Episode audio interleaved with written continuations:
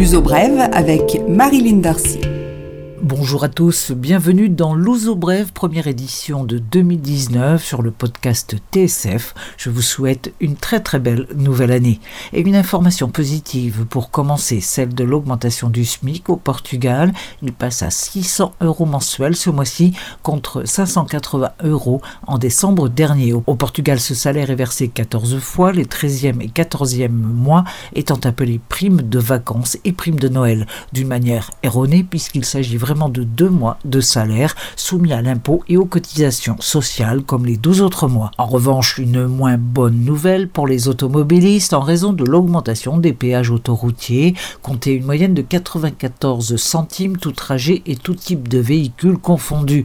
Le péage augmente de 15 centimes pour les véhicules de tourisme entre Lisbonne et Porto par l'autoroute A1 et de 25 centimes sur l'A2 Lisbonne-Algarve-Brisa. La compagnie autoroutière précise que des troncs sont en périphérie des grandes villes, comme par exemple Lisbonne-Cascais et Maia-Porto, ne subiront aucun changement. Les infirmières portugaises ont déposé un nouveau préavis de grève à partir du 7 janvier et jusqu'au 20 février. Il s'agit à nouveau d'une grève chirurgicale, c'est-à-dire concentrée dans les blocs opératoires. Ce sont sept centres hospitaliers qui sont concernés, principalement dans le nord du Portugal, mais aussi à l'hôpital Garcia de Horta à Lisbonne. Un syndicat a par ailleurs appelé à un débat général des infirmiers au niveau national entre le 8 et le 11 janvier. Faire du tourisme à Lisbonne va coûter plus cher à partir de ce mois de janvier. La taxe touristique appliquée depuis 2016 double. Elle passe de 1 euro à 2 euros par nuit et par personne. Ce doublement de la taxe a été décidé par la municipalité qui veut renforcer le nettoyage de la capitale et l'entretien des espaces publics dégradés par l'afflux touristique. La mairie entend récolté 36,5 millions d'euros, mais la dégradation des espaces publics s'accentuant et la protestation également des mesures s'imposaient. Pour terminer, l'info économique, le français Altis, propriétaire de Meo, Portugal Telecom, a cédé des édifices en sa possession pour une valeur totale de 13,7 millions d'euros. Le repreneur est une entreprise de construction de Braga, Almost Future. La vente correspond à la stratégie d'Altis de réduire ses déficits financiers sur les marchés où elle est présente. L'uso brève, culture.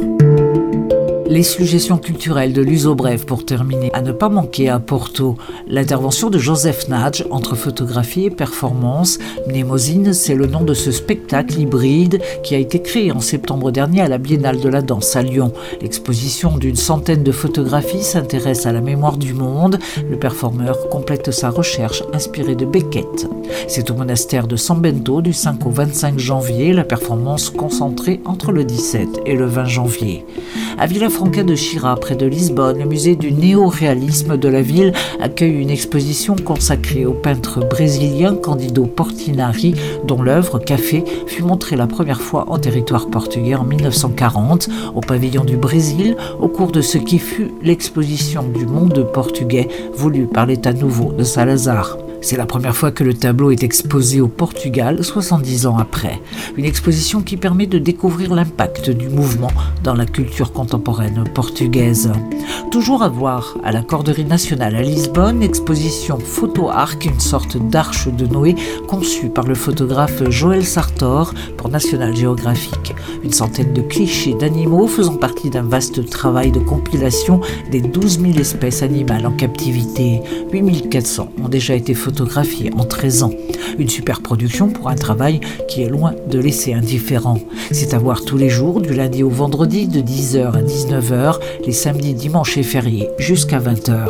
Pour finir, la tradition des Janères sous les champs de janvier, dès le 1er janvier jusqu'à l'épiphanie, le 6 janvier, la tradition veut qu'on chante dans les rues pour souhaiter la bonne année. On réclamait autrefois les restes de nourriture des fêtes de fin d'année. Aujourd'hui, c'est plutôt de l'argent. Si la tradition perdure dans les villages, en ville, elle est plus institutionnalisée. Souvent, on chante les Janères jusqu'à la fin du mois. Vive 2019, à la semaine prochaine pour une nouvelle édition de l'Uso Brève.